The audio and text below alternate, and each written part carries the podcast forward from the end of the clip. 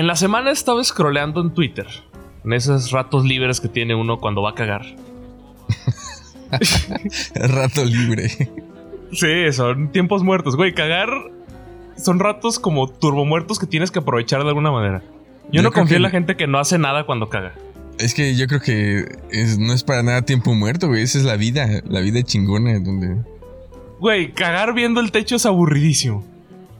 No, o sea, porque no es solo el techo, es como un rato para meditar bien cabrón. Es el momento, Ah. yo creo que es el momento más íntimo que puede existir, donde neta estás desconectado de un chingo de cosas. Pero solo si sabes que no hay nada cerca tuyo. Porque si sabes que hay alguien del otro lado de la puerta es súper incómodo. Porque, Ah, sí, sí, sí. porque escuchas ruidos y es como ellos escuchan también mis ruidos. Entonces estás todo el tiempo así como hasta abres las nalgas, güey, para que salga más acá chingón.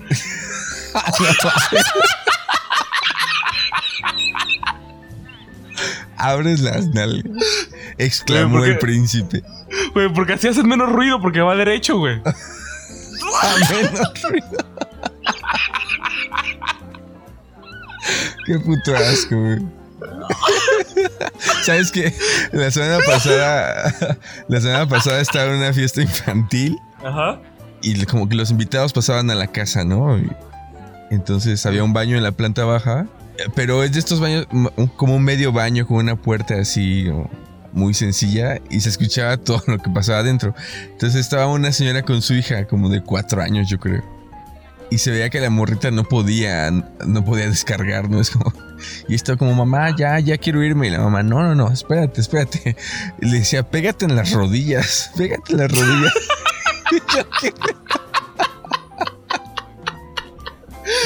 Entonces, es como. Se escuchaba como, Como si echándole estuvieras- porras, güey, a la cagada para que salga, güey. Sí, güey.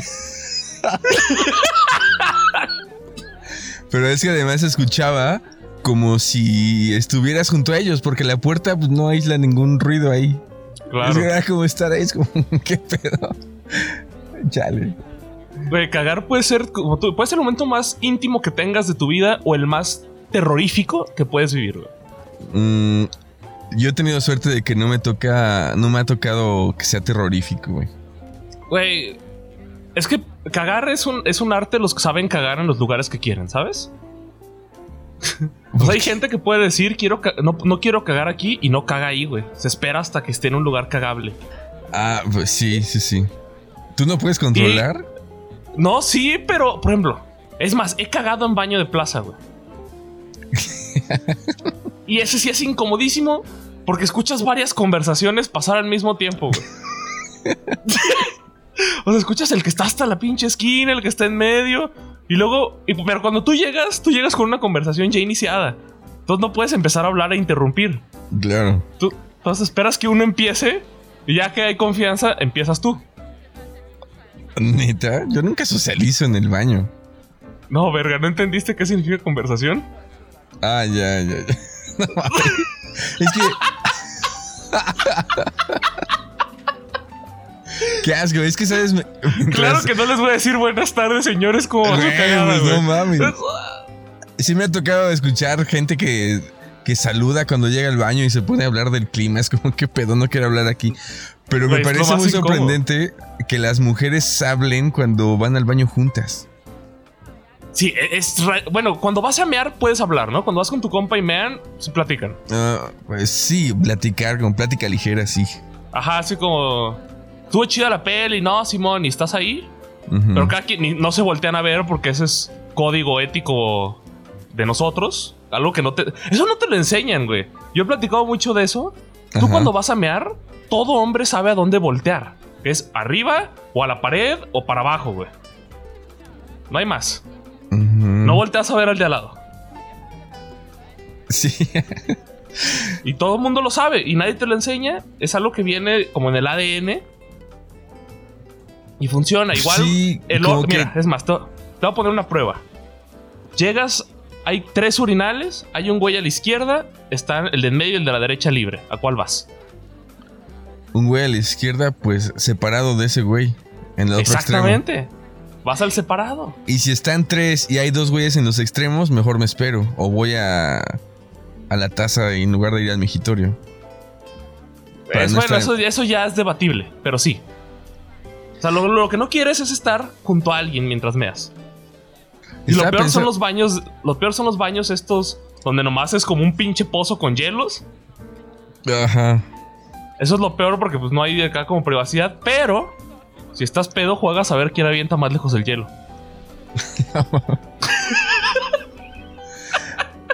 Este rollo de. Esta hipótesis de que no. Ya sabes a dónde voltear. Yo creo que es de. Los mamíferos nunca se están viendo los genitales unos a otros, ¿sabes? Cuando piensa en los animales. No mames, los perros se los. hasta los buscan, güey. No, pero ese es en ciertos momentos. Pero no ves a un perro viéndole los huevos a otro perro. No sé, güey. Nunca he tenido perro. No sé. Oye, pero ahorita me acordé de algo que creo que nunca he contado. Nunca le conté a nadie, ¿o sí? No sé, pero fue un momento súper raro. Súper raro. Me estaba cagando de risa internamente. Porque no sé por qué lo hice. Fue en la universidad esta innombrable. ¿Ok? Ubicas que antes de, no sé, ahora ya está modificado, supongo, la entrada, el acceso, pero antes de que modificaran todo, cuando tú ibas a salir de la, de la universidad, a la derecha, en el rincón, había unos baños de hombres. Sí. Esos baños son, los, son donde cagué. Ok, bueno. Hay, no solo son baños de hombres, también están los de mujeres a un lado, pero Ajá. Hay como una parte en común para entrar. Hay unos botes de basura y luego ya Se divide. y ya estaba el, el baño separado. Pues bueno, yo iba a mear, pero no sé por qué. Entraste al otro. No, no, no, no, no, no, no. Hice algo súper raro. No sé en qué iba pensando, pero iba a mear. Me bajé el pantalón y empecé a mear en el bote de basura. Antes de entrar al baño. Ahí frente a todos. No frente a todos porque ya me cubría una pared, pero estaba todavía en el área común. ¿Y soltaste el chorro o no? ¡Ah, sí!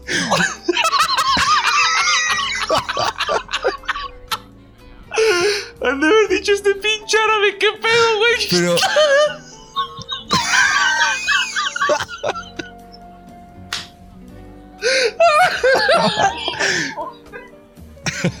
Tuve la suerte de que no había nadie cerca en ese momento, porque si no hubiera sido muy incómodo para, para todos. Entonces dije, ¿qué pedo? ¿Qué estoy haciendo, Gabriel? No más, ¿qué estás haciendo? Y ya me metí a los migitorios. no mames. No sé por qué iba tan pinche desconcentrado. Güey. Yo sí he entrado al baño de mujeres accidentalmente. Sí, a mí me ha pasado ocasiones. accidentalmente. Sí, eso me ha pasado accidentalmente. Pero esto nunca me había pasado. Incluso después, una temporada después, recordar ese momento y dije, güey, sí pasó, lo soñé, porque fue tan extraño. Pero sí Sí, pasó, sí esa- pasó. que la vida ya es más bizarra de lo que debería ser. Exacto. Ahorita que dije que entra- he entrado a baños accidentalmente. Esto no fue un baño, pero fue igual como la que tú platicaste, pero menos extrema. Ajá. Haz de cuenta, alguna vez fui a una de estas tiendas, este, donde, ven- donde venden ropa Ajá. y que tienen y que los vestidores son mixtos. Mm, Entonces yo una vez me iba a probar un no sé qué madres traía. Me metí y mi cabeza dijo, la lógica cambió y dijo, a huevo, si está cerrado significa que está vacío. Ajá. Y, era, y no era de esos de segurito, eran nomás unas cortinas. Ajá. Entonces yo dije, ah, este está libre porque está cerrado. Entonces abrí así como Juan por su casa, pero de lado a lado. y había una morra No sin ropa. No Entonces era lo más acosador de la historia. Y yo rápido la cierro y digo, perdón, perdón, perdón. Por eso que te quieres hundir, güey. Quieres que la tierra si te trague y te escupe en China, güey. Porque claramente te vio la que cuida la entrada, la gente que estaba saliendo, los otros vestidores. Pinche pervertido. Ajá, sí, pinche pervertido, la buscó y la encontró. No. Pues me fui de que. Así que ya ni compré nada, agarré y me fui. Fue terrible, güey. Ya jamás has regresado a esa tienda. No, jamás regresé, güey. Es que fue, fue como un momento similar, porque yo me imagino que tú vas en la pendeja y abres una cortina que no tienes que abrir. Sí, no, pero es que yo me acuerdo perfectamente decir a huevo cerrado, estás vacío. Y la abrí así, ¡tas! Y cuando, ah, y pa- cuando pasa, me quedo viendo y me ve y yo así, ¡ay, perdón! Ay, no mames. Sí, es, es horrible porque obviamente no la cerré inmediato. Fueron como un segundo o tal vez fueron menos, pero para mí fue eterno. En el que no reaccioné, fue como de qué chingados hice. Pobre morra. Sí, seguro ella está traumadísima de un verga que llegó y le abrió el, el vestidor, güey. Pues sí, no mames. A mí se me hace interesante que los baños estén separados. Hay ya lugares donde son mixtos, ¿no? Sí, no me ha tocado ver tantos a mí. A mí. Creo que yo nunca. A ver, ¿dónde? Los, los, los aviones son mixtos, pero es individual. He visto mixtos, pero son individuales. No he visto todavía desde, o sea, como el, el salón de baños, no sé cómo llamarlo. Ya, Donde hay, un, donde hay un chingo, nunca he visto de esos que haya para todos. sí, no, no. Y no sé, ¿te sentirías incómodo si hubiera migitorio y si hubiera mujeres adentro? No, creo que no. Porque yo me siento incómodo hasta con vatos, güey. Sí, puede ser incómoda la vibra, incluso con güeyes. Ajá, cuando ya hay un chingo de gente, para mí hay como una presión así de tengo, hazlo rápido porque hay gente esperando. Y como que sientes la vibra así de muchos hombres. Yo me siento incómodo con gente en general en el baño. Sí. Sí, yo no sé cómo las mujeres manejan este rollo de tener que hacer fila en el baño. Y saber que Sí, están como- detrás de ti esperando que acabes. ¿No? ¿Y qué pedo con el rollo eso? Porque a huevo te sientas en baños calientes, güey. Sí, a ver, eso me da muchísimo asco. Sí, ¿qué pedo con eso? Porque no, no es como que entras y te esperan. Bueno, no sé, no te esperen. No, no, no, no. No, porque hay fila, claro. A eso yo no podría, güey. A mí me da asco hasta en la casa, güey. En mi- siempre en mi propia casa, desde que soy niño, me dio asco sentarme que estuviera tibio. Es como, ah, puta madre. En mi casa no me ha pasado, pero lo que sí me. O sea, con gente. Lo que sí me pasa es cuando hace calor y que claramente va a estar caliente. sí, Ujú. es- sí me llega un pensamiento como de. ¿Qué pedo? ¿Qué pasó aquí, güey?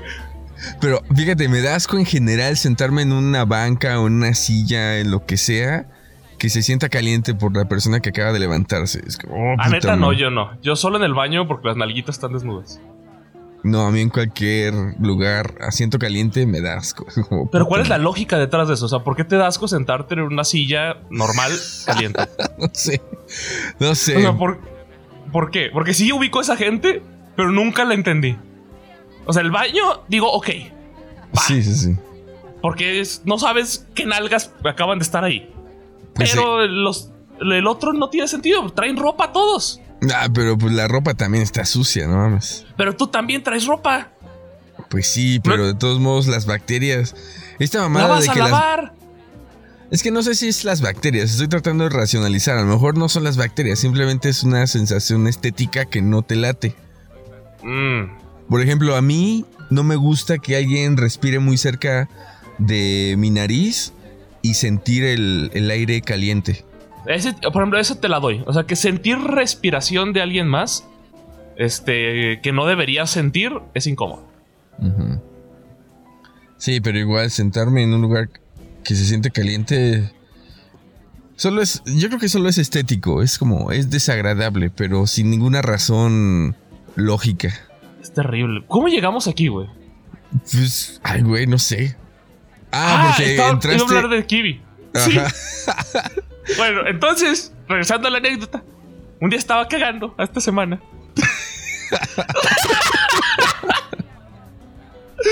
estaba scrolleando Twitter y me encontré algo que me pareció fascinante y terrorífico a la vez, que eventualmente te mandé. Ajá. Y es que existe, eh, bueno, estamos en febrero. En dos meses va a salir una aplicación que se llama Kiwi, que los invito a buscar videos. Es Q, U, y latina, B y latina, Kiwi. Que es una especie como de TikTok Netflix. En el que hay un chingo de actores conocidos y Sí, artistas sí, sí. así que, que van a hacer como series de 10 minutos interactivas en las que mueves tu teléfono. Y luego hay un rollo de que series de terror que solo ves en la noche. Porque si no las ves en la noche, pues ya te la pelaste, tienes que esperarte en la noche para poder verla. que, me, que decía, ok, está chido como el rollo de mover el teléfono, se más interesante, Ajá. pero me da terror ya el control de, si no lo ves en la noche, te la pelaste, carnal. Porque es regresar a la televisión.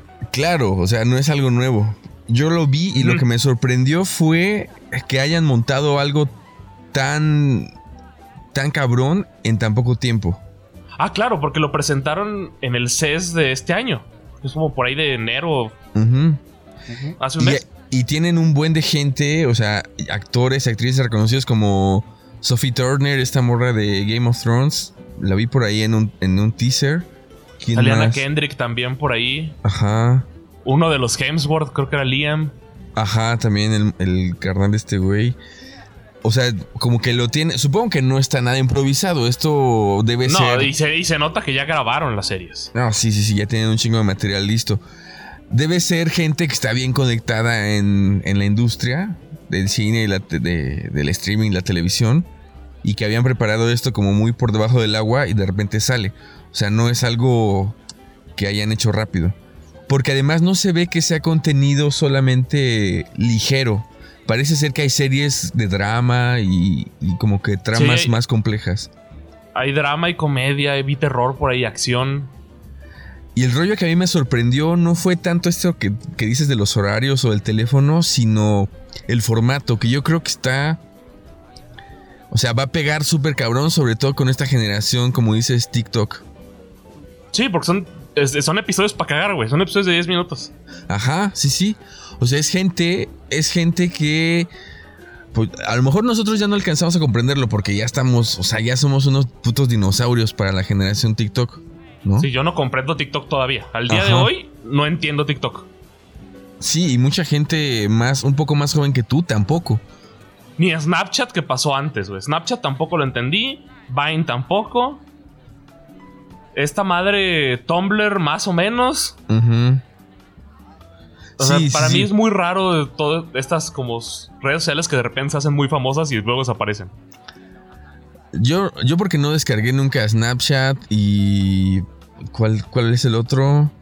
Ah, Vine. Bueno, pues lo llegué a ver. Pero TikTok de Ah. plano ni he visto muchas cosas ni voy a descargar la aplicación. O sea, sí, yo creo que es un mundo ajeno. Pero entonces esta, esta nueva plataforma de Qui- Quibi o Quibi o no sé cómo la vayan a pronunciar. Porque supone que es como... Como un recorte de... Quick Bites. Quick Bites, Ajá. ¿no? Entonces, Ajá. Quibi, Qui- Quibi, no sé. Quick Bites es como el resumido Quibi. Entonces, está pensada para esa gente que ya se aburre con un episodio de media hora en Netflix. O no tanto que se aburra, sino que siente que ya, ya fue demasiado y tiene que pasar otra cosa y después lo empieza. Y no, y lo- que pueden y no, y que pueden interactuar, no es nomás verlo. Es decir, ah, ahora voy a darle la vuelta al teléfono y cambia la escena completamente. Que eso desde el punto de vista de... como del purista de, de- de cine o de televisión, para mí es este... como me incomoda un chingo, porque tú, tú planeas tu escena para que se vea de cierta manera con ciertas tomas en los momentos que tú quieres, porque tú llevas tu ritmo de escena. Sí. Y ahora no tienes control de eso en este medio. No es que, yo creo que no es que no tengas control, sino que tienes que pensar en todas las posibilidades y te, tienes Sí, que como pensar VR. como un... ¿Cómo? Es como los contenidos de VR, que tienes que hacerlo en 360 y que funcione en 360. Si Claro. no, no, no, va, no va a pegar, porque la gente es curiosa y puede dar vueltas por ahí. Que es lo que le pasaba un poco al, a esta cosa que hizo Iñárritu con Lubeski de carne y arena. Decía- ese güey decía, el VR no es para cine. Porque precisamente mencionaba esto, porque aquí no controlamos nada. Tuve que hacer un mundo en el que estaba pensando en los güeyes que se iban a curiosear. Y en pensar en cosas para traerlos de regreso. Sí, sí, yo, sí, yo creo que no, no es que no es tanto que esté fuera de tu control, sino que pues tienes que explorar. Es como, pues sí, como un mundo de videojuegos. Es como el usuario del videojuego puede explorar cualquier rincón del, del mundo en el que está y ya tiene que haber algo preparado para cuando se quiere mover para ese rincón. Ajá, y hay ciertos límites. Pero igual mi, mi obsesión por control de escena no puede con eso, güey. Porque en teoría tú planeas algo para que la gente que lo está viendo cache ciertas cosas. Por ejemplo, en este video que, que te mandé, sale una chica que le, le tocan la puerta y re- decide no abrirle a este güey que, que al parecer es un loco, que trae un paquete y le está forzando la puerta. Entonces, a mí se me ocurre. Pues la estamos viendo ahí en el, si- desde el sillón y trae el teléfono. Después podría pasar por... el- hay unas ventanas atrás como del patio. Podría pasar por ahí. Pero si el, el chavo, el, el, el- el vato de secundaria que está viendo esto, decide darle la vuelta al teléfono antes, va a ver la cámara en lugar de lo que yo quiero que vea y se va a perder de esa información. Que en teoría, y que ahí es donde me conflictúa, pero entonces, ¿cómo funciona la narrativa? Cada quien va a vivir narrativas diferentes. Yo creo que es un rollo como esta película interactiva de Netflix de pues Bandersnatch. ajá, que fue como un capítulo largo de ¿Te lo echaste? Black Mirror, sí. ¿Y qué tal? Yo me aventé tres horas en esa madre. Pues yo estuve explorando como tratando de tratando de ser mamón con el algoritmo. Exacto. Pero eh, eh, mi problema con esa madre es que no había manera de romperlo. Siempre Exacto. caías a donde mismo. Exacto, entonces yo creo que es igual. Es la ilusión de que tú tienes el control y de que te puedes mover, pero en realidad los comportamientos ya están definidos. Pero eso, eso a mí me enojó del, del episodio y por eso yo siempre le tiro cagada. O sea, sí estuvo divertido, pero, por ejemplo, yo perdí desde el inicio. Desde la primera decisión yo perdí cuando lo empecé. Porque yo dije, mi decisión no fue... Yo dije, no, yo quiero hacer mi videojuego solo. Y el, y el episodio te castiga. Te manda a la cárcel y te tira al final. ¿qué pedo? Y que no quieres hablar de tu mamá y a, huevo te hacen que hables de tu mamá porque si no, no puedes Sí. avanzar. Ajá. Exacto, entonces te va poniendo trabas y te dice, oye, si quieres, regrésate. Y yo, no, déjame vivir con mis decisiones. Pero claro, ahí dicen, güey, es que no hice tantas tramas, no mames. O sea, no puedes hacer lo que quiera. Te estoy dando tres chances y ya, tampoco. Entonces, ese es mi problema. Entonces, hazme el episodio que tú quieres. O sea, no me engañes con este rollo de que le estoy... O sea, entiendo, para los que ya lo vieron, el final, pues ya hace sentido de alguna manera. Como que se lavan las manos de por qué las decisiones están controladas, ¿no? Al final del episodio. Pero igual, sentí que no, no justificaba el hacerlo así. Porque si hubieran hecho el episodio con las escenas que ya querían, funcionaba mejor. Y no perdía tres horas de mi vida. es que ese es el problema. Yo como yo empecé igual que tú a hacer todo lo que no quería el episodio, Me eché tres horas del día ahí. Y al final sentí que no gané nada. Sí, pero yo me pregunto cuál es el porcentaje de gente que sí le siguió la corriente al episodio y exploró un poco y terminó disfrutando la experiencia. No sé, porque es que yo siento que le- mi problema era también que le flojeaban. Era como, ah, no escogiste lo que queremos. Final culero. Pero culero así de que mal escrito y todo, así como, ciérralo. Sí. Entonces era, o sea, sí, si quieres, enciérrame, pero dame un final justificable, güey. Dame un final que diga, ok, esto puede, pudo haber pasado. Como los episodios chidos de Black Mirror. O sea, que igual me lo hacía de 10 minutos, pero decía, va. Pero no, se sentía como forzado, no sé. Por eso no me encantaba esa situación. Y si esto va a pasar con Quibi, Kiwi, no sé qué madres. No sé, ese es mi...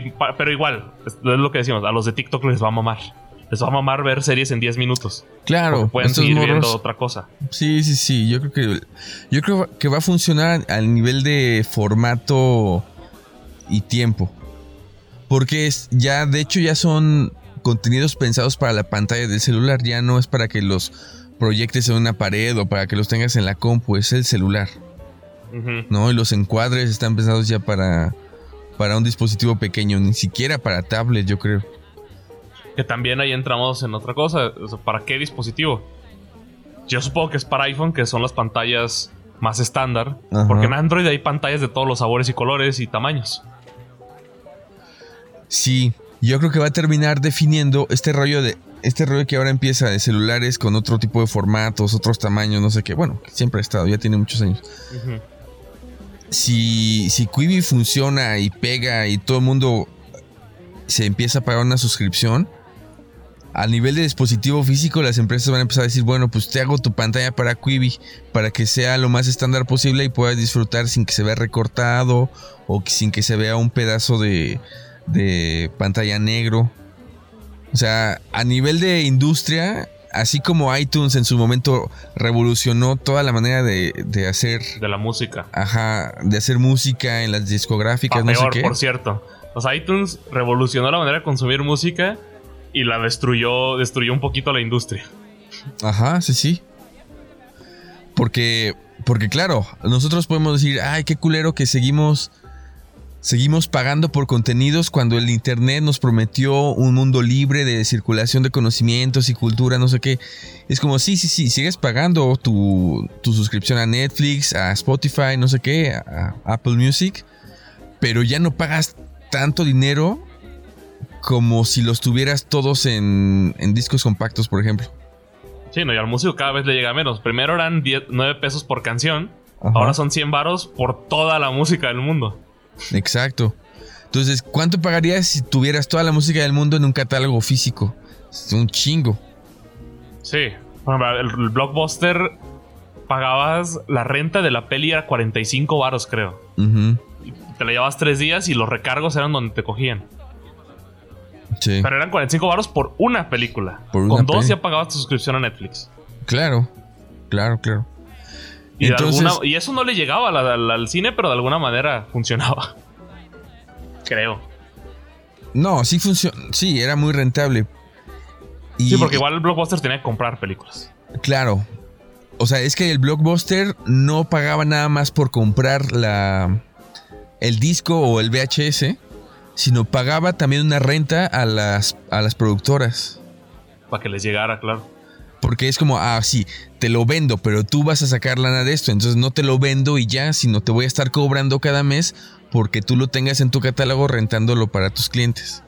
Ah, claro, porque si no sería de alguna, alguna especie de piratería. Sí, seguro si pagaban algún tipo de derechos. No, razón. sí. Por ejemplo, yo me enteré, es que yo no, no sé muy bien cómo funciona la industria de la radio, pero ahora que estoy hablando con mis amigas en, en Cuba, ellas Lo trabajan... de la payola. ¿Cómo? Lo de la payola. Mm, no, más bien, ellas trabajan como escritoras, ¿no? Y en algún momento hicieron locución. Ok. Entonces, en Cuba es como más, más libre el rollo de poner una canción de Shakira o de Eros Ramazzotti o no sé quién sin pagarle derechos a Shakira ni a cualquier artista. Es como, ah, no pasa nada porque pues estamos en un, en un sistema socialista, no sé qué. Pero por ejemplo, en México, si tú, si tú tienes eh, estas, est- estas estaciones ochenteras poniendo a Queen todo el día, cada reproducción de I Want to Break Free le genera regalías a Queen. Es- yo pensé, toda mi vida pensé que más bien a Queen le convenía como ceder los derechos de I Want to Break Free para vender más discos. Pero en realidad no, no la, se venden discos. La emisora tiene que pagarle derechos.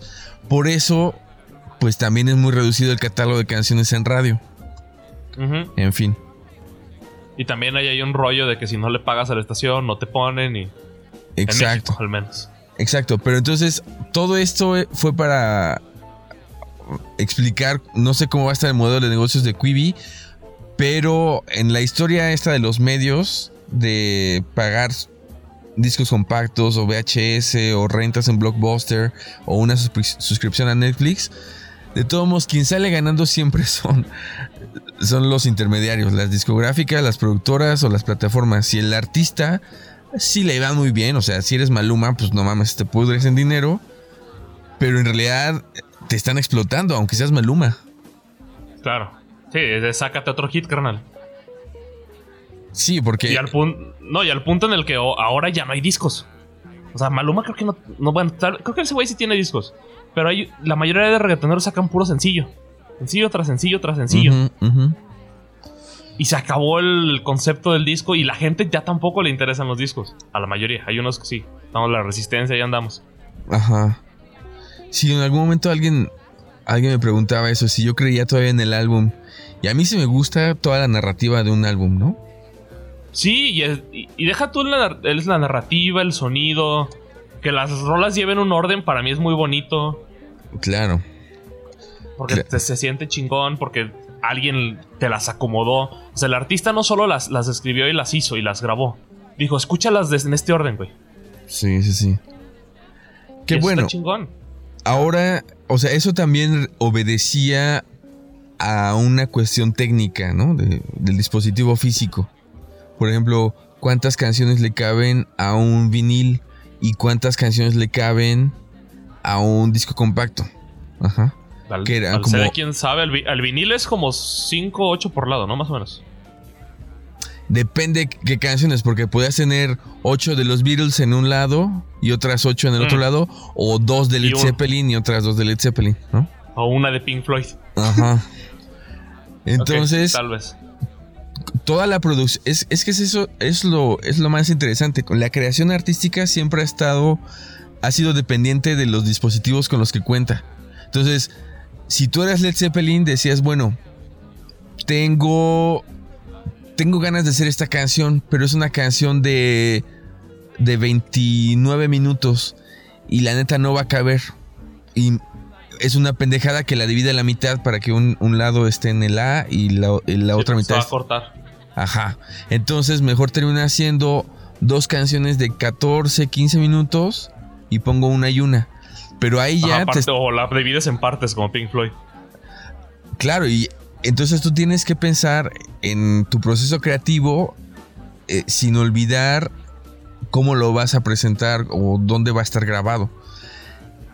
Y luego llega el disco Claro. compacto y dices, bueno, entonces, bueno, el, el rollo de la duración de una canción como de 3 o 4 minutos también ya estaba establecido, ¿no? Desde antes. Desde la radio. Ajá. Y ahora, pues es nostalgia nuestra, porque yo creo que para el artista eso implica mucho más libertad. Es como, no me tengo que esperar hasta tener 13 putas canciones que a lo mejor ni me van a gustar. Puedo ir sacando de una por una y las puedo ir arreglando, subiendo y bajando conforme yo quiera y el proceso creativo me dé. Pero no, ¿no sientes que es como más huevón eso? A lo mejor. Porque, porque el álbum lo que representaba era eso. Es- son canciones que no, so- no necesariamente tienen que hablar de lo mismo porque no, no va por ahí, sino tienen que congeniar una con la otra. Tienen que vivir en el mismo como microuniverso. Pues Porque sí. si de repente una se salta- saltaba el disco, pues a ti literal te salta y decía, está, güey, la verga, este peón ya no combina con lo anterior, güey. ¿Qué Sí. es esto? Claro, y- o sea, y bajo esta lógica hubo gente que lo logró muy bien. Hubo gente que logró Sí. hacer álbumes que dices, pues sí, esto es una narrativa congruente, está súper bien ejecutado y muy bien pensado y bien acomodado. Y hubo muchos que igual, como dices, tenían como dos o tres rolas de relleno que dices, no mames, ¿para qué mejor hubieran dejado nada más siete canciones y no meter esa porquería que hicieron? Eso, eso pasó muchísimo y en todos los álbumes pop, salvo excepciones muy específicas, estaban esas canciones de relleno porque no iban a desperdiciar disco, memoria eh, de, de los del dispositivo, pues. Es que yo creo que nos enfrentamos también como en una crisis.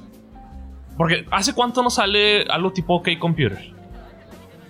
O sea, porque no, no estoy diciendo que no hay discos chidos, hay muchos discos actuales que me gustan, pero no a ese nivel. y está hablando. ¿OK Computer en qué año salió? ¿En el 98? ¿94? No, no sé exactamente el año, solo sé ver. que es antes del 2000. Salió en el 97. O sea, y ya, y ya no es un rollo de nostalgia, porque salió antes de que yo naciera un par de meses. Ajá. A mí no me tocó que saliera ese álbum. Yo lo escuché ya que estaba en secundaria, yo creo. Y lo entendí ya que estaba en prepa, tal vez universidad. Pero pues es Ya, nostalgia. Pues, ¿te ¿Cuenta como nostalgia? Pues sí, porque es algo con lo que creciste. Tal vez no lo viste nacer. Tú ya, ya estaba esa madre cuando tú apareces, pero creces con él. Te la voy a cambiar. Pink Floyd. Pink Floyd es una banda que yo le entré hace tres años. Antes de eso jamás había escuchado Pink Floyd. Y la escucho y digo, no mames, estos güeyes no, no, no, no nadie hizo música, nadie hizo ni está haciendo música como ellos. De repente puedes escuchar música de que dices, ah, está influenciado por Pink Floyd. Claro. Pero no es, el, no es lo mismo. Pero a nivel técnico, este, eh, esto que tú dices, los artistas están haciendo más huevones, pues eso responde a la nostalgia que tienes del viejo formato. No importa si es Pink Floyd o si es Radiohead o si es Tom York. Sí, ya, ya, sí, el viejo formato del álbum. Ujú. Es que no sé, yo me. Claro, probablemente sí, porque yo me rehuso a dejar el álbum a un lado. Para mí es la mejor manera de consumir música en álbum. Y, y no es que no escuche canciones separadas, también tengo mis playlists y las escucho en aleatorio. Ujú. Pues sí. Pero si me quiero sentar a escuchar música así.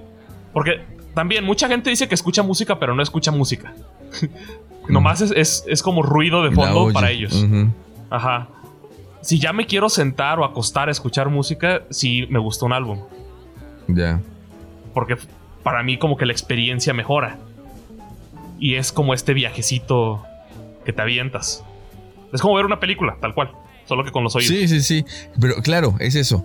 Hay álbumes que son una película completa y tienen toda la estructura súper bien armada. Hay otros álbumes que son pedazos, son como Frankenstein. Y yo creo Ajá, que pero esos no, no los escuchas esos. yo creo que uno a ver. Al final de cuentas no es que todos los artistas estén forzados a pensar ahora solo en sencillos. La gente que quiera sacar un álbum lo va a sacar perfectamente. Y la gente que tenga una idea completa del álbum y que, y que quiera ejecutarla porque sabe que, el- que en su proceso creativo es necesario, lo puede hacer. Pero uno como consumidor, yo creo que también agradezco, a ver, yo agradezco que los que quieran sacar álbumes com- completos lo saquen si saben que, que va a funcionar y que lo tienen bien Que no armado. puede que no. Y que los güeyes que quieren sacar sencillos, que saquen sencillos buenos y que echen a la basura las cosas que no van a funcionar, que no tienen que meter ya nada de relleno porque no están obligados a meter relleno. Eso también va a ser entonces interesante a futuro. Es si en esta época, época del streaming la gente ya no necesita meter basura, ya no está obligada a meter basura a un álbum, entonces el proceso se va a hacer más exquisito, como más exigente, tanto como artista y en el rollo, en el lado de los consumidores. Porque Sí, ya no hay canciones de relleno. Ajá, entiendo eso. O sea, ya, no, ya no me haces escuchar una hora de porquería. Que eso Ah. pasa, pasa con muchos artistas us- usualmente, últimamente. O sea, Sí. un- varias de mis bandas favoritas, sus últimos álbums eran me, me- me hiciste desperdiciar una hora de mi vida y, y me saqué, saqué dos rolas de tu pinche álbum. Sí, por ejemplo, el caso de tus de tus paisanos Maná. Bueno, ¿No? pero esos güeyes han sacado el mismo álbum toda su vida. Exacto. Esos güeyes tuvieron una gran idea de un primer álbum, de dónde jugarán los niños. Y era un Sí. álbum que funcionaba bien armónicamente, a nivel de temáticas, estéticamente estaba muy bien eh, pensado. Y luego ya no tenía nada y fueron sacando una canción con Santada que más o menos estaba chido, una canción con una artistilla ahí, artistillo ahí de, de Italia que más o menos pegó, pero estuvieron forzados a hacer álbumes horribles que si siguen haciendo es como, ay ya, maná, o sea, vete a tu casa, el día que tengas una canción chida, súbela a Spotify y te lo agradeceremos. Claro, y ahora está sacando las mismas rolas de ese álbum de donde jugarán los niños, pero en reggaetón. Sí, es, es una estupidez. Bueno, Ah, pero es que esos artistas existen y han existido toda la vida. Son. No, son los malitos, pues. son los malitos que pegan. Que eso es lo que para mí. Es lo que me cuesta trabajo y es lo que me da miedo en realidad de Kiwi y de que dejemos de, de escuchar álbums. mm, O sea, no, en realidad no me importa. Bueno, sí me importa. No me afecta tanto que el- los músicos decidan sacar sencillos. ajá. O que un director de cine decida quiero hacer mi serie de Kiwi para explorar ese pedo de 10 minutos. me afecta lo que repercute en el, consumidor. Y es que diga, ay, ya que flojera el álbum, güey. Sí, eso de escuchar mejor una rolita que me haga mover el bote y se chingó. Ya para qué veo películas, güey. Me chingo nomás acá 10 minutillos. Vámonos, a la que sigue. Eso es en realidad lo que me da un poquito de miedo. Pero fíjate O cómo sea, no, está- no es que se vaya a acabar el cine, porque el cine no se ha acabado Claro. y no creo que se acabe. Pero fíjate cómo te estás preocupando por el formato y no tanto por el contenido artístico. Mm, ajá, porque el contenido yo sé que va a haber cosas malas y sé que si llegan, no sé. Por ahí vi que estaba eh, en un video, no vi el video, pero una miniatura estaba del toro. Supongamos que del toro va a ser algo en Kiwi, porque ese güey ha explorado en todos lados. Ha hecho libros, ha hecho videojuegos, ha hecho lo, lo que quiera. Ujú. Digamos que ese güey explora, ¿me la chingo? Sí la veo. Pero sí. Pero el caso es que no todos van a ser Guillermo el Toro. o sea, en realidad lo, lo fuerte de ahí van a ser las series culeras. Que no es que no existan ya. Netflix está lleno de series culeras. Y en la televisión Exacto. siempre han existido series culeras. En el cine siempre ha habido pelis culeras. Exacto. el problema para mí en realidad es lo que, lo que mencioné ahorita, lo que va a afectar en la mente de la gente que consume. Por el contenido yo sé que más o menos puede haber cosas chidas. Por ejemplo, a mí no tengo TikTok, pero mucha gente sube TikToks a Instagram. Sí te puedo decir que he visto un par que me río. Digo, ah, estuvo chistoso. No me he hecho bajar el app, pero digo, qué cagado. Igual en Vine, de repente me acuerdo que de esas compilaciones que suben a, a Facebook, me llegué a aventar alguna y llegué, ah, qué chistoso.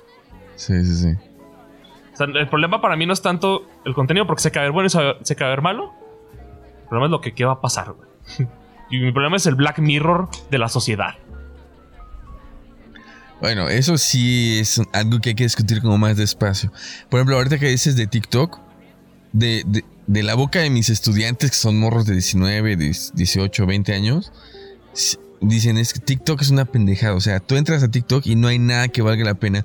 Está diseñado técnicamente para que se, viralicen los contenidos muy rápido.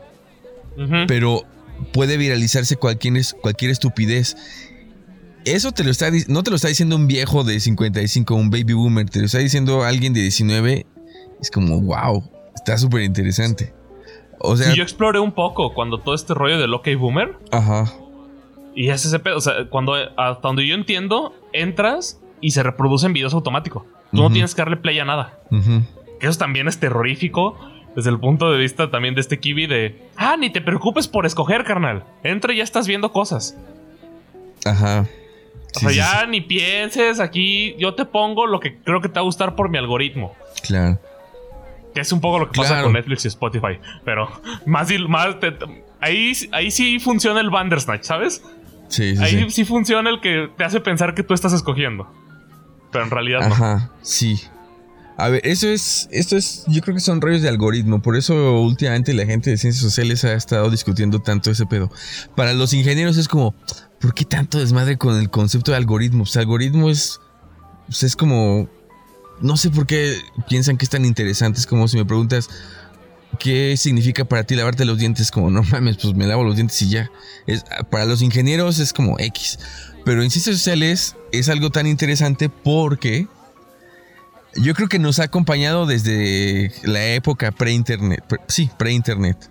Por ejemplo, yo recuerdo una discusión con mis alumnos eh, mercadólogos. Em, creo que hablábamos de los supermercados. Yo les daba una clase de antropología. Entonces hablábamos de los supermercados y de cómo, pues en el supermercado, esto ya es como casi conocimiento de todo mundo. En el supermercado las cosas están acomodadas dependiendo las intenciones de las marcas o del mismo de la misma empresa que distribuye, ¿no?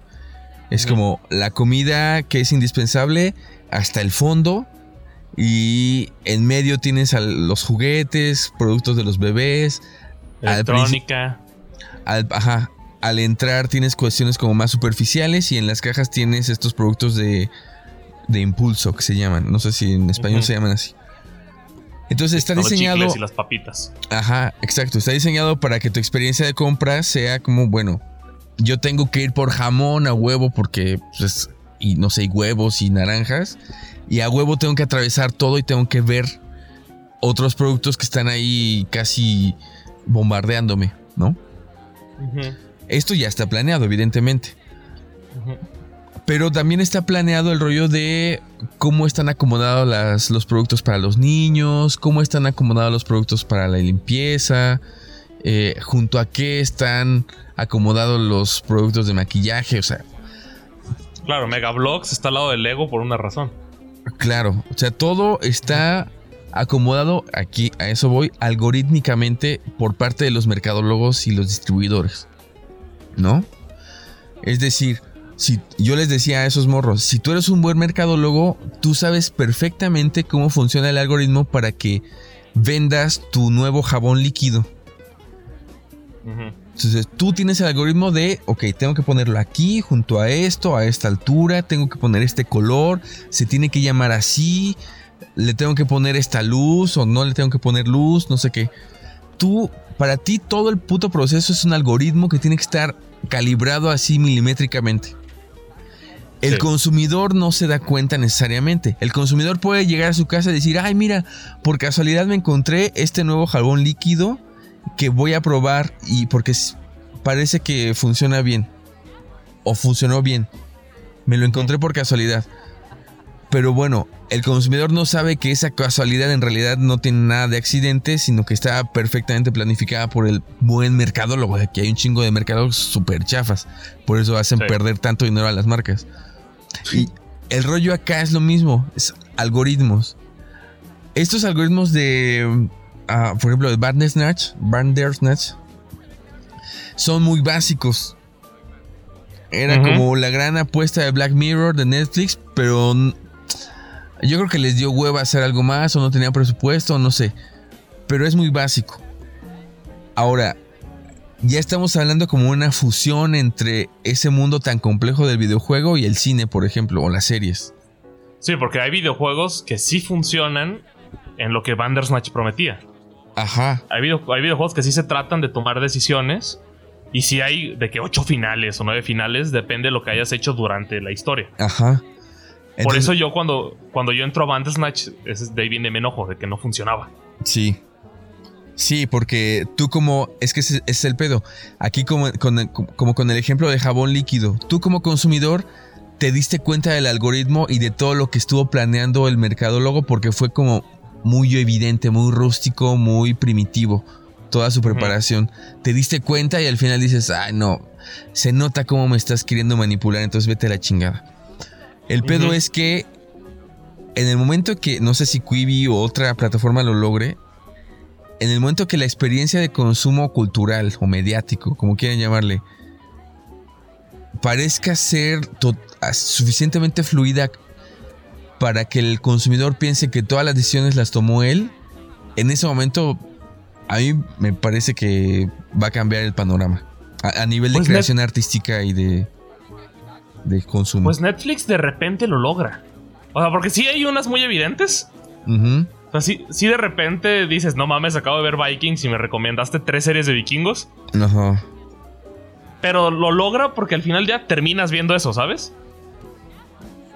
O sea, sí, sí. Porque yo, si te metes a mi Netflix, es un Netflix como que de mucho drama, este, cosas nórdicas o de aventura medieval. Y si te metes, no sé, una vez me metí al de mi mamá y había un chingo de cosas hindús y yo, ¿qué pedo? Ok. Este, por- ¿qué, es, qué es todo esto, güey? Porque Es otro un Netflix. con- Ajá, es un contenido que yo ni sabía que estaba ahí, güey. Y yo le pregunté a mamá, ¿qué pedo? O sea, ¿por qué ves todo esto? Y me dice, pues es lo que está ahí. Porque se le ocurrió un día ver. A mi mamá le gustan las películas románticas. Ajá. Se le, se le ocurrió ver un día dos pelis hindús y ya le salen novelas hindús. ¿Qué, qué pedo? No sé ahorita cómo esté su Netflix, porque ese es para mí es, es un mundo de posibilidades, su Netflix. Pero Sí, es un Netflix sí. muy distinto al, al mío. De repente yo me meto y veo cosas de, ah, déjala busco en el mío para verlo. Y eso que el catálogo de Netflix también es un poco limitado. O sea, no está Sí. todo ahí. No, no, no. A mí me llama mucho la atención justo esto de los diferentes mundos digitales que vive la gente. Por ejemplo, tu mamá con el catálogo que le muestra Netflix y el que te muestra a ti, el que me muestra a mí. Pero me da mucha curiosidad. O sea, ¿has visto estos memes o publicaciones, páginas de Facebook de gente que comenta estupideces, ¿no? De Como, Sí. como güeyes que comentan fotos de modelos como si la modelo fuera la que estuviera subiendo la foto. Es como, ay, estás bien buena. Que le invitan un café, güey. Ajá. Me da curiosidad cómo se ve su muro de Facebook. ¿Qué cosas le aparecerán a esos güeyes en su muro de Facebook? Es como, me dan ganas como ir en la calle y de repente pedir un teléfono prestado para ver qué tienes en qué te muestra Facebook a ti. Es que eso es bien interesante. O sea, el- sí, deberíamos normalizar el déjame ver qué, qué- cuál es tu mundo digital, güey. Sí, Eh, déjame ver tu, tu Facebook, tu Netflix. Spotify es, este sí no funciona. pues, Es súper evidente el, el- el algoritmo de Spotify. sí. Y porque escuchas de que una rolita lenta, de repente 10, 10 álbumes de. Bueno, pues. Pero el, Netflix, eh, eh, Facebook, eh, Instagram también Sí. es súper evidente. Es bien evidente, pero es bien divertido ese. Sí, sí, sí, y uno cree que vive como en un entorno digital que es tiene lo mismo para todos y to- le muestra todo a todos, pero no, está como bien segmentado también, es una cuestión como de bien de clases sociales o sectores sociales. Bien extraño también. ¿esto- ¿Tienes alguna de las aplicaciones de comida a domicilio? Tengo la de Uber Eats. Yo tengo Uber Eats y tengo Rappi. Y Rappi siempre me saca un- alguna carcajada durante la semana. ¿Por qué? Porque te dice, o sea, te restriega en la cara que conoce tus hábitos de consumo. Mm, De repente te llega un mensaje y te dice, eh Jorge, ya es viernes. Pídete una papita aquí de al horno acá de Ototaco. ok. Así te, Ya, ya, te la sabes, güey. Ya para qué te haces, güey. sí. y es Sí, como sí, de, sí. güey, disimúlale tantito, güey. O sea, ¿qué es este pedo? Y así te manda.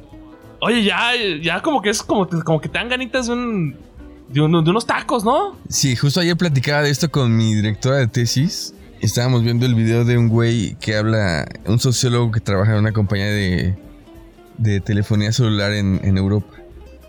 Entonces, el güey hablaba de justamente los algorit- algoritmos de predicción y que en realidad no son algoritmos de predicción, sino simplemente hacen con estadística avanzada, hacen lecturas de cómo está el panorama ahorita y que y, y como adelantos muy casi muy obvios de lo que va a suceder o lo que el, el usuario va, va a hacer.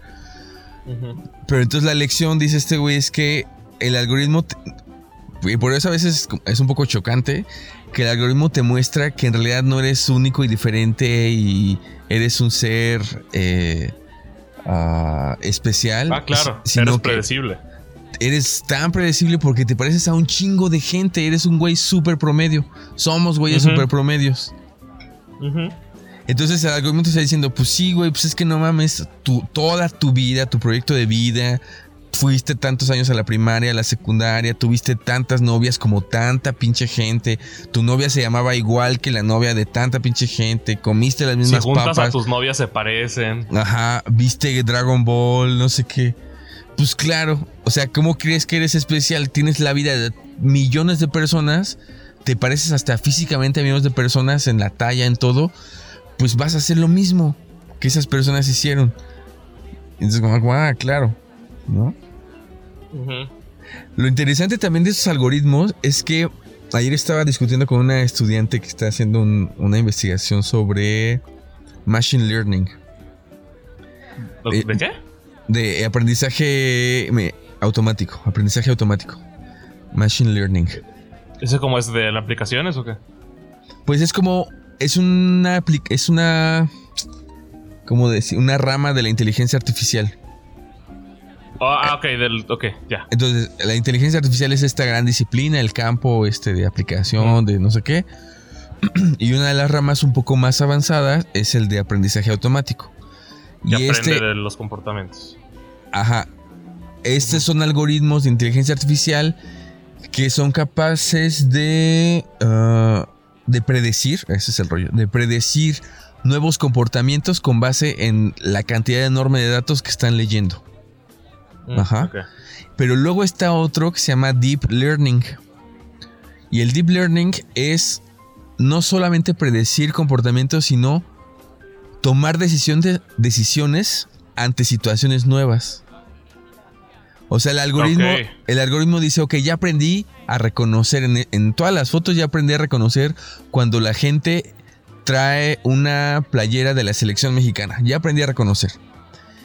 Y ahora puedo, eh, puedo reconocer si la playera de la selección mexicana va a tener un, un color especial por alguna, al- al- el aniversario de no sé qué mamada. Entonces ya lo aprendí a reconocer yo solito como algoritmo.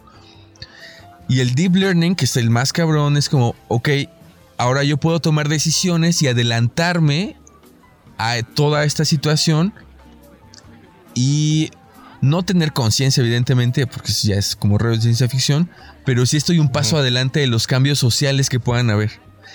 Y ese es el rollo que yo, que yo quiero traer con lo de Quibi.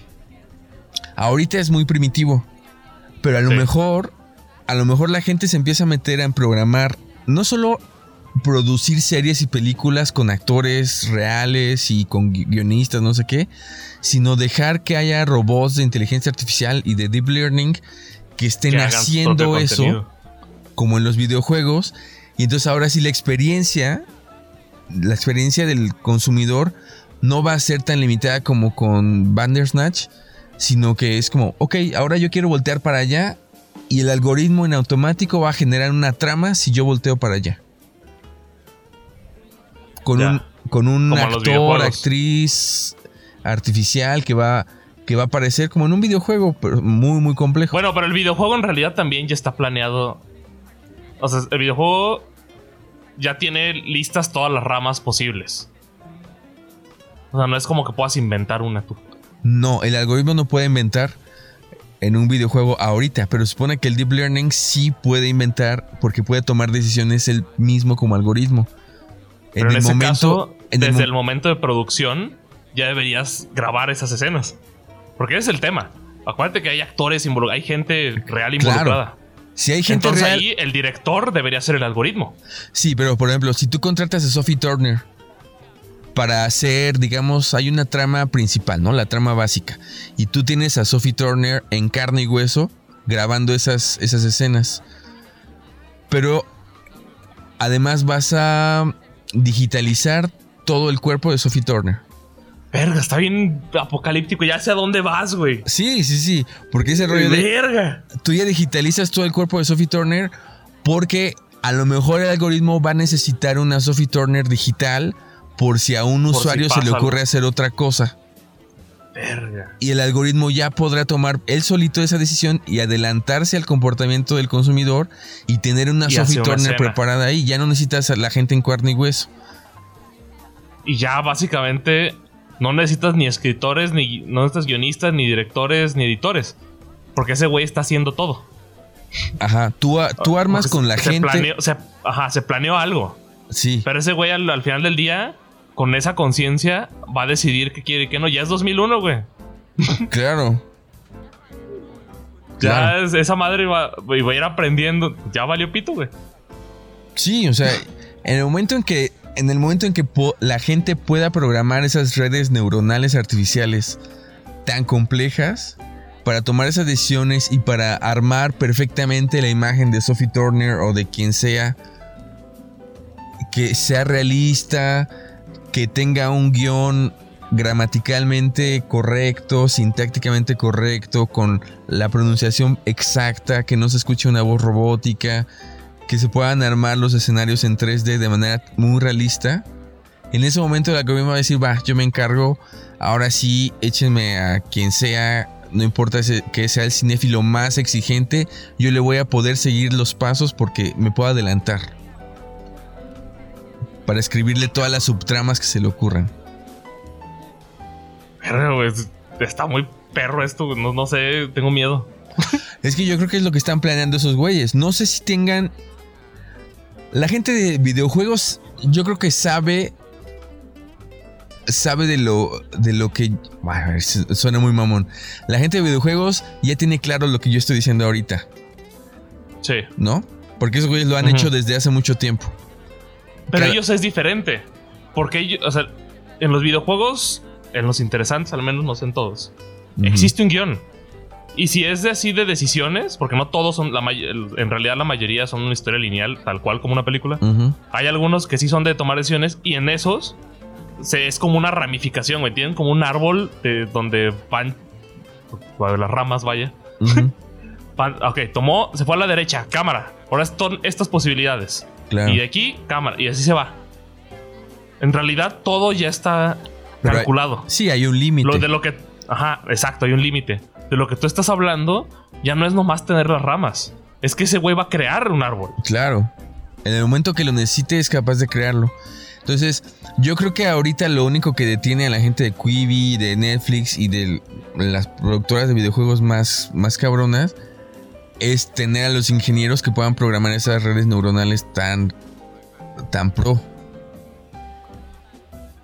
Y tener, no sé, ahora con este rollo de la computación cuántica y procesadores, no sé qué mamadas, pues ya nada más están esperando que haya un soporte técnico y dispositivos que, que, so- pues, que soporten estos algoritmos. Porque El problema, cuando tú le das como el primer empujoncito a esos algoritmos de deepfake, de deepfake, de deep learning, ya, o sea, es como solito. Ya no. Sí, va a ir aprendiendo. Sí, ya, ya no necesitas estarlos cuidando, o sea, les das mantenimiento, no sé qué. Pero ya no te. Además, ya te superaron. Ya superaron todas. Te digo, todas- es 2001, güey. Ajá, todas tus capacidades humanas ya fueron superadas, entonces ya te necesitan ahí como un parásito humano para más o menos darle mantenimiento, pero él se encarga de todo, de crear todos los árboles y ramificaciones que, que necesite para seguirle el paso a los consumidores. Y, y tú a, a nivel de procesos creativos, pues ya estás como a un lado, es como, ah, el señor algoritmo ya se está encargando y... Ah, pero eso es lo interesante el algoritmo, si lo. Porque hay gente que está con este rollo de los derechos de, los, de las máquinas. El algoritmo va a ser el- ese artista explotado ideal. Porque no Claro, tiene sindicatos, no tiene un. ¿Sabes? Es a donde yo me estoy viajando, de saber. Esos güeyes ya suplen a los artistas. En- eventualmente van a poder suplir al. Bueno, que es otra. Eventualmente pueden suplir al trabajador, sí. Pero no sé si la gente. si los de Río van a querer suplir al trabajador. Pueden suplir al artista porque así ya dejas de, de pelearte con güeyes mamones. Y ya tú haces tus Avengers que quieras sin pelearte creativamente con nadie. Entonces ya tienes productos que los artistas se vayan a chambear como gente, en- como gente godín. Es más gente trabajando de engranes. Y sigue funcionando la maquinita. Sí, yo creo que lo único que van a tener que pagar de regalías es, otra vez regresando a Sophie Turner, los derechos de imagen de Sophie Turner para que el algoritmo pueda proyectarla cuando se le dé la gana. Pues no, en realidad no, porque ya no necesitas, o sea, pensando ya en, un, en el futuro apocalíptico, ya no necesitas a Sophie Turner. Porque hoy puedes, este, los este, artistas de efectos visuales más cabrones, ya no necesitan, no sé, a Robert Downey Jr. para tener a Robert Downey Jr. en un cuarto. No, pero a nivel, pero a nivel legal sí lo necesitas. porque Sí, Ro- yo sé, por su imagen. claro. Pero por- lo- a lo que voy es, ahorita sí, al inicio sí. Después, al final del día es animación. Puedes aventar. Claro. el, el algoritmo puede aprender animación y puede eventualmente crear un humano y ya. O sea, crea un humano y Sí. ese es mi- este es tu nuevo Robert Downey Jr. Y Claro. esta es la, nueva, es la nueva estrella. Y no existe. Es Hatsune Miku. Claro, la- en el largo plazo, imaginemos que en 2000, en el año 2035, un algoritmo de Quibi inventa eh, que será un personaje digital de un morrito. Pero ese morrito, en el momento en que es, es inventado, va a ir haciéndose viejo en cada una de las producciones de Quibi. Entonces vas a tener así como un nuevo actor con el que creciste, pero que nunca existió, siempre fue digital. En ese momento, sí, ya no necesitas a una Sophie Turner para que la gente te siga, o a influencers, o a Kendall Jenner, o a Robert Downey Jr., o a DiCaprio, ya no. Porque ya el algoritmo pudo creártelos y pudo tenértelos ahí para que tú crecieras con ellos y te enamoraras. Y es más, creo que ya no. O sea, y creo que no, ni siquiera necesitan crecer. Porque lo que está pasando, la tendencia ahorita en Hollywood es rejuvenecer actores. Ahí está The Irishman. En la que viste a Robert Downey. A Robert Downey. A Robert, este. ¿Cómo De se llama Niro. este güey? De- a Robert De Niro, joven, entre comillas, otra vez. Ujú. Donde viste al Pacino joven, donde viste a Joe Pesci joven. Entonces ya es, te los va a envejecer y después los puede rejuvenecer porque tiene los archivos, güey. Claro. O sea, bien, esa madre en, en un, en una en un- un algo loco podría traer a Macaulay Culkin a hacer Home Alone 17, güey. claro. Mientras sea reconocible y- la y vende- persona con sus rasgos y todo, pues sí. Sí. Y vendería millones. Porque es la nostalgia, ¿no? Entonces, QB te muestra a tu actor falso, lo ves crecer, agarra a su público y de repente, reset, güey. Otra vez ser niño porque tú extrañas cuando era niño Claro, porque extrañas claro. ser niño. Claro. Y es como, ¡pum! Conectas, valió pito. Sí, es como ahor- ahorita quisiéramos ver en una película de Terminator a un Arnold Schwarzenegger que no se verá ya tan, tan como no de que no mames. chocheara y que pudiera hacer cosas de acción. Ajá, a Sarah Connor y también a John Connor que no estuviera tan tan gordo y tomando chelas como lo vemos en las fotos, ¿no? Sí, a mí me encantaría ver a Alien con Ripley otra vez. Sí, sí, sí, sí. Sí, en algún momento el algoritmo se va a poder inventar sus personajes digitales y ya no va a tener que pagar derechos de imagen a nadie. Por lo pronto, tal vez es la esperanza que los artistas tienen hacia el futuro. Es como, bueno, ahorita tengo que colocarme y tengo que ser muy necesaria para las productoras de este tipo de, de contenidos digitales interactivos. Porque la gente va a comprar más fácil si ve a, a quién. Pues, no sé. Ah, a Ana Jennifer Aniston o a lo mejor los de Friends en 2050 ya pueden ya empezar a hacer. anunciaron que Friends regresa, por cierto. Sí, pero ya están viejos, es como ah, pero algún algo- algoritmo los puede rejuvenecer claro. y aventarse otras 300 temporadas de Friends en el mismo departamento. No lo había pensado y suena horrible, güey. Por- por- porque es claro, Friends ya están viejos, pero la gente si les regresa. Porque hay un chingo, a mí me caga Friends, pero hay un chingo de gente de mi edad que claramente no le tocó Friends, pero le mama Friends. Sí. Entonces, si les dieran Friends jóvenes otra vez, sería un boom. pero mira, estamos viendo el lado un poco pesimista. Veamos el lado, porque así sí somos, güey. pero veamos el lado que puede estar chido. Imagínate, porque así como este algoritmo puede crear físicamente un personaje digital, puede crear, puede recrear la voz, ¿no? La voz artificial de Sophie Turner para, para otras escenas que no estaban previstas. Con el mismo timbre, la misma entonación de la actriz original, de la actriz real. Pues bueno, eso Pero, también... sería, pero sería, sería un rollo. O sea, tú dices para ahorrarte madres, ¿no? Y reparar escenas y películas. No, por ejemplo, o sea, piensa en una serie de estas de 10 minutos.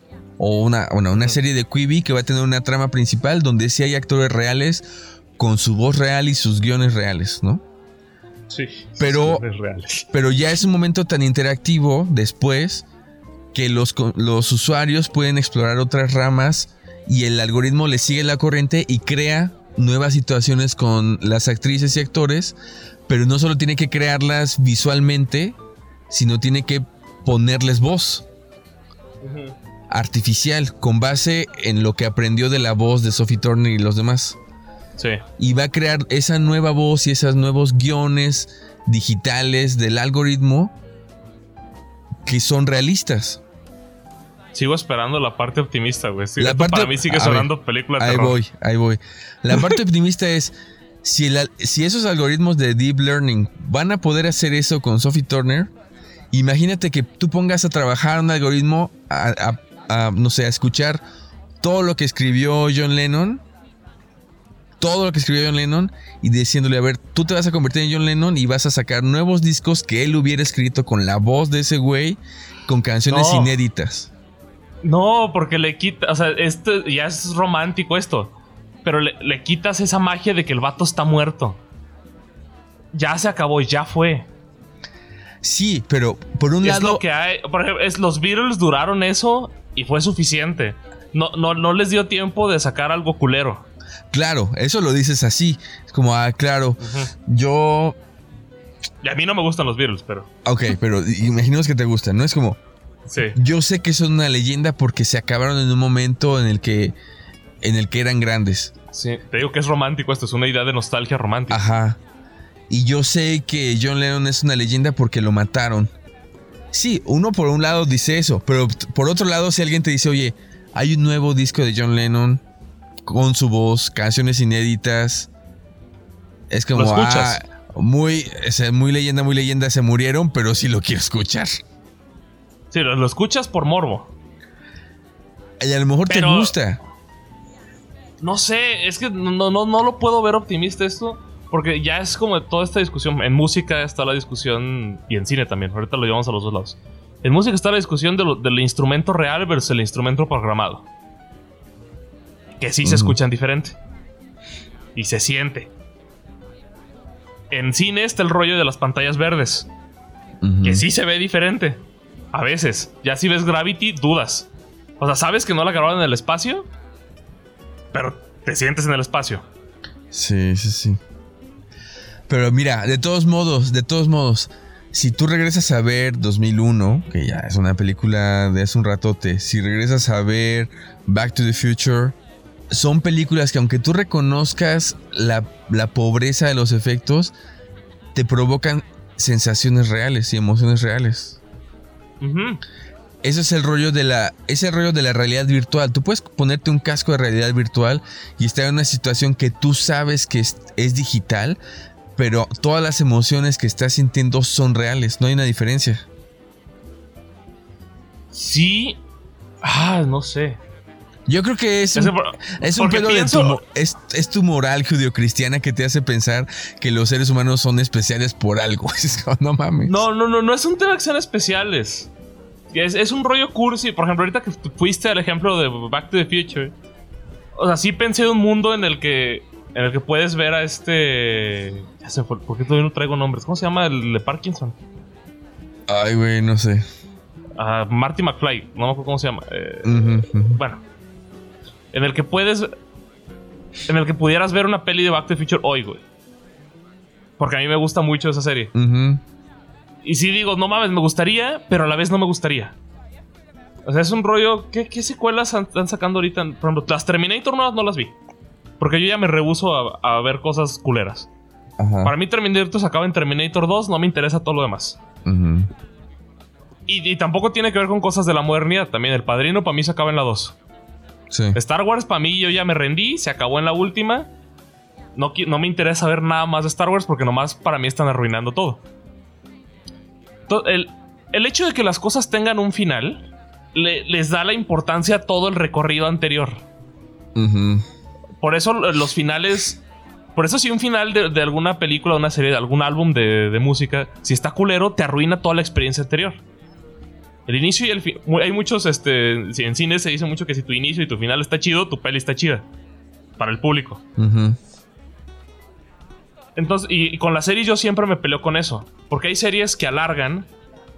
Y digo, ya esto no me funciona. O sea, ya, ya se nota que nomás quieres varo la hubieras terminado hace tres temporadas. Claro, porque, porque tenemos la experiencia de todos esos casos que después de cierto límite ya no funcionaron porque los guionistas, como Game of Thrones, por ejemplo, los guionistas ya no fueron tan buenos, porque ya se les había acabado la creatividad, porque los... fueron, fueron por el varo. Game of Thrones se acaba en las seis para mí, porque de ahí ya no es cosa de, de George Martin es donde se separan y dijeron, es que todavía no acaban los libros, que al día de hoy todavía no termina ese güey de hacer los libros. Pero estos güeyes tenían que seguir sacando serie y por eso la cagaron. Pues por eso. Pero el algoritmo no, el algoritmo no la va a cagar. Güey, ¿por qué estás del lado de las máquinas, güey? Porque me rehuso a tener esta posición nostálgica de. de. de que el mundo es peor desde que existen las máquinas. Como, güey, no. Todo ha sido máquina. No, y no, no digo que sea peor. Solo yo estoy hablando desde, una perspectiva donde yo necesito un final. Yo sí necesito que las cosas terminen porque cuando las alargas no funciona. A mí me gustan las series de una temporada, por ejemplo. Esta serie es, por ejemplo, True Detective, que no es una. lleva tres temporadas. Pero cada temporada es una historia diferente. Y con personajes diferentes. empezó y se terminó. Vámonos a la que sigue. La primera, increíble. La segunda, pitera. La tercera, no la he visto, pero creo que está buena. Así que, terminen las cosas, güey. No, no, no, no me no alarguen, no revivan gente. La gente ya se murió. Sí, estaría bien padre ver a Jim Kelly hoy. Pero igual Jim Kelly hoy sería un machista culerísimo. No sabemos. bueno, lo transformarían. es que esa es otra. O sea, si vas a revivir a Jim Kelly, Jim Kelly es de los 40, no, si es de los 40, de los 30, 40. 30, 40. Ajá. Pues él vivía en otro mundo. ¿El algoritmo lo va a revivir a exactamente aquel? ¿O lo va a transformar al hoy? Y si lo transforma hoy, pues ya no es Jim Kelly. ¿No? Claro. Es como, vamos a volver a hacer con un algoritmo todas las pelis de Woody Allen, pero en una versión en la que él no era pederasta ni pues no hace ninguna. acosador. pero el algoritmo se tiene que encargar como, quítale esa parte de su personalidad al algoritmo y que haga las películas. Claro, entonces ya no es. Entonces, ¿para qué revivir personas? Porque realmente no estás reviviendo nada, nomás estás agarrando la imagen que ya existe. Por ejemplo, ¿qué chingado sería John Lennon? Pero ya, el algoritmo revivió a John Lennon. Ten, haz canciones. Vives en un mundo donde no hay guerras. Eh, así abiertamente. ¿Qué pedo? ¿Qué vas, a, ¿Qué vas a hacer, carnal? ¿Vas a hablar del capitalismo? Pues sí. Porque el algoritmo no te va a dejar hablar del capitalismo claramente, güey. Bueno, ahí entra esa dimensión en la que yo, en la que yo sí acepto que tengo que ser más crítico. Porque todo esto, a nivel, mira, a nivel de tecnología yo no me espanto con nada. Es como, ah, qué chido. No. A Yo nomás estoy hablando de los, del apocalipsis de la gente que controla el algoritmo. Ajá, claro. A nivel de economía política, ahí es cuando uno sí se tiene que poner críticos porque ¿qué implicaciones va a tener todo esto para pues para el artista, pero también para los obreros, pero también para los países pobres que no, que no producen eso, eso lo consumen, para los países pobres donde las fábricas ya tienen algoritmos y robots inteligentes que hacen todo el trabajo y hay despidos masivos, mientras que Europa y Estados Unidos están ganando todo el varo por esa por esos costos abaratados, ¿sabes? O sea, ahí sí es como hay que ponerse a analizar todas esas implicaciones económicas y políticas. Sí, porque los Beatles fueron un éxito por el, por el año en el que existieron. Por, aquí, fans de los Beatles, una disculpa, pero si los Beatles salen hoy, no, no serían lo que fueron. Si los Beatles salen hoy y repiten esa historia, no llegarían a donde llegaron. Sí, pero a nivel de composición sí hay una diferencia cualitativa. Claro, y, y no, y no pegaría. Y si hoy sale Imagine, no sería lo que es la canción. Bueno, no Porque exactamente no es, lo que no es ese mundo. No exactamente lo que es, porque yo sí creo que hay cosas que funcionan en su momento por circunstancias del contexto. Pero de ahí a que no pegarían porque por cuestiones de talento sobrevalorado o lo que sean, yo creo que no. No, no, no, no, no me refiero a talento sobrevalorado. Me refiero al contexto. Porque esos güeyes, había estaba el rollo este de los hippies, había chingos de guerras por todos lados. Su música hablaba de eso al final del día. Y luego, por ejemplo, los Beatles dejaron de tocar en vivo porque no había la tecnología para que se escucharan. Esos güeyes no se escuchaban en los estadios. Entonces, hoy sí se escuchan. Entonces, eso significa que no pasarían tanto tiempo en el estudio experimentando. Que eso es lo que sucedió. De repente dejan los estadios, se van a los estudios a decir, vamos a hacer una banda de puros álbums. ¿Eso qué significa? Pasamos mucho tiempo en el estudio, nuestra creatividad está aquí, vamos a explotar cosas. Ahora juega con el mono y el estéreo. Ahora, y si les tonamos a esto a ver qué pasa. Ese, ese tiempo no existiría porque estarían de tour. Dos años, porque los tours ahora duran dos años. Entonces yo nomás hablo de cómo funcionarían hoy, no serían lo mismo. Igual, hablando de una banda que me gusta a mí, Pink Floyd, hoy no funcionaría porque probablemente si existieran hoy, ya hubo alguien que experimentó en ese entonces. Hoy se experimenta con otras cosas. Sí, sí, sí. A ver, yo lo que también tengo claro es que tal vez si vivimos hasta el año 2500 y nos regresamos para, para ver cuáles fueron los clásicos del año 2020 o del siglo XXI, pues ya no va a haber esos clásicos, esas figuras clásicas como las hubo en los años 60 o en los 40 o en los 80, ya no las va a haber. Esos y probablemente esos clásicos del siglo XX se quedan dos. O sea, no, no, van a- no, vas, no va a ser ahorita que te te puedes sacar la lista de Led Zeppelin, Pink Floyd, los Beatles, este, John Lennon, Paul McCartney solos, Black Sabbath, Iron Maiden. Te puedes sacar esa lista del, del siglo XX. pues, Nirvana, Radiohead. No, se van a quedar dos, yo creo, para el 2500. Igual que ahorita regresamos atrás y es, no, pues ahí está el Beethoven, el Claro, Bach. pero nada más. Este, el, el otro alemán que no cómo se llama. ¿Sabes que pues no? Que hay como. Ponle tú que unos 20. Acá más o menos. No, reconocidos, dos, tres. Sí, sí, sí. Vivaldi. Poquito. Pero bueno, ahora el rollo es que, pues, ya no hay clásicos primero porque el trabajo es más colaborativo. Para una sola canción puede haber 19 compositores. Pero además Sí. todo el mundo puede ser artista hoy. Y todo el mundo está en Spotify. Todo el mundo tiene un podcast en Spotify. es como Sí, saludos a nosotros. así. ¿No? Sí. Va a ser más difícil, claro. Sí, y, y- y- y no, va, no, va, no va a haber. Es que es el tema también. Les repito, si no la han visto, véanla. Esta peli se llama Ghost Story. El, no som- el- el- este pedo del. Del arte siendo infinito, pues no, eventualmente alguien va a olvidar a Beethoven. Quizá Ujú. para ese 2500 Beethoven ya no va a ser nadie. Quizá. Quizá va a salir otro güey que se llame Maluma Jr. que va a ser el, el nuevo músico internacionalmente conocido por los siglos de los siglos. Ay, Y así va a ser la historia. O sea, en realidad la historia no importa porque la historia está llena de estupideces. Yo digo que hoy, yo digo que hoy nos quedemos así con este pesimismo y no, no, no lancemos ninguna. Pues lo intentaste, pero la verdad para mí seguía siendo una... Cuando intentaste hablar de optimismo, para mí era terror todavía, güey. Pues entonces quedémonos con el terror de los algoritmos. Para Sí, que ya ni hablamos del tema, vamos a hablar de otra cosa. Y hablamos de cagadas y de algoritmos. 12 minutos fueron de cagadas. no, fueron como 20, güey. El oficio de ir al baño. La ingeniería al baño. social. Un algoritmo pero el baño necesitamos.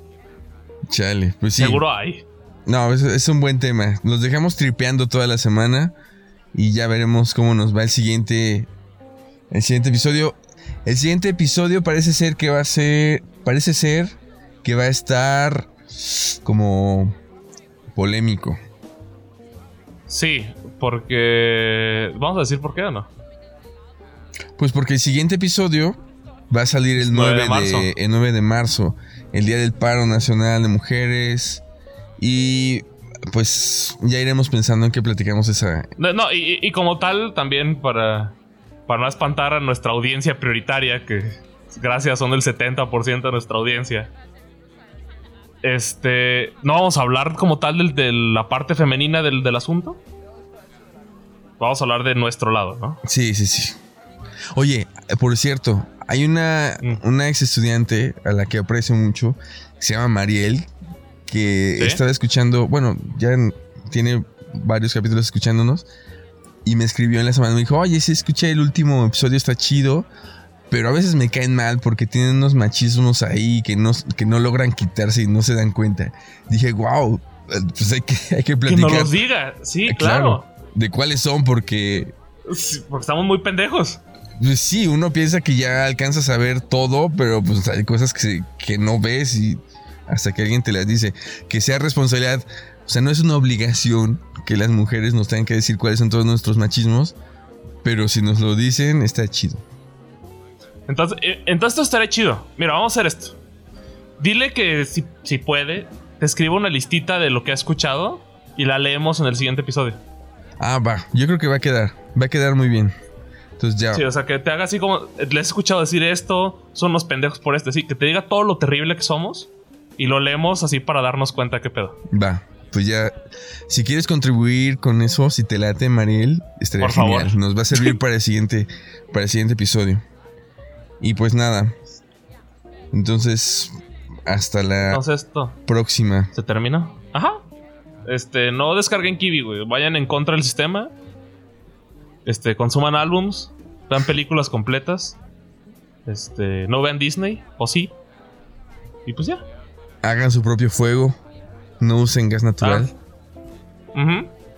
No vean, eh, hagan, eh, sí. Construyan una casa de adobe. O sea, siempre terminamos en el campo, güey, suicidados todos, güey. Está bien Sí, verga ya eso. sé. ¿Has visto esos videos de YouTube de los güeyes que construyen cosas con tierra? No. Hay unos güeyes allá en el Medio Oriente. Usualmente son dos. Que Mm. empiezan a hac- a hacer como lodo y hacen así piscinas bajo tierra. Ah, ya sé Este- cuáles, sí. Güey, soy adicto a esas madres. De repente me pierdo horas viendo güeyes construyendo y los ves ir por el agüita, güey. Es en la India, ¿no? Ajá.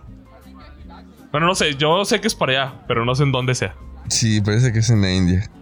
Igual estos güeyes que cocinan acá con la mano, a mano, a mano limpia, está Mm, muy cagado. En fin, Dale, vean esos videos también. vean esos videos. Pues nada, Vamos. hasta la próxima. fitter, happier, more productive, comfortable, not drinking too much, regular exercise at the gym, three days a week, getting on better with your associate employee contemporaries, at ease, eating well, no more microwave dinners and saturated fats, a patient better driver, a safer car, baby smiling in backseat, sleeping well, no bad dreams. No paranoia. Careful to all animals. Never watching spiders down a plug hole. Keep in contact with old friends. Enjoy a drink now and then.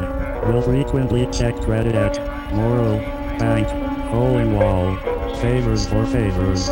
But not in love. Charity standing orders. On Sundays reading Road Supermarket. No killing lots or putting boiling water on the hands. Car wash.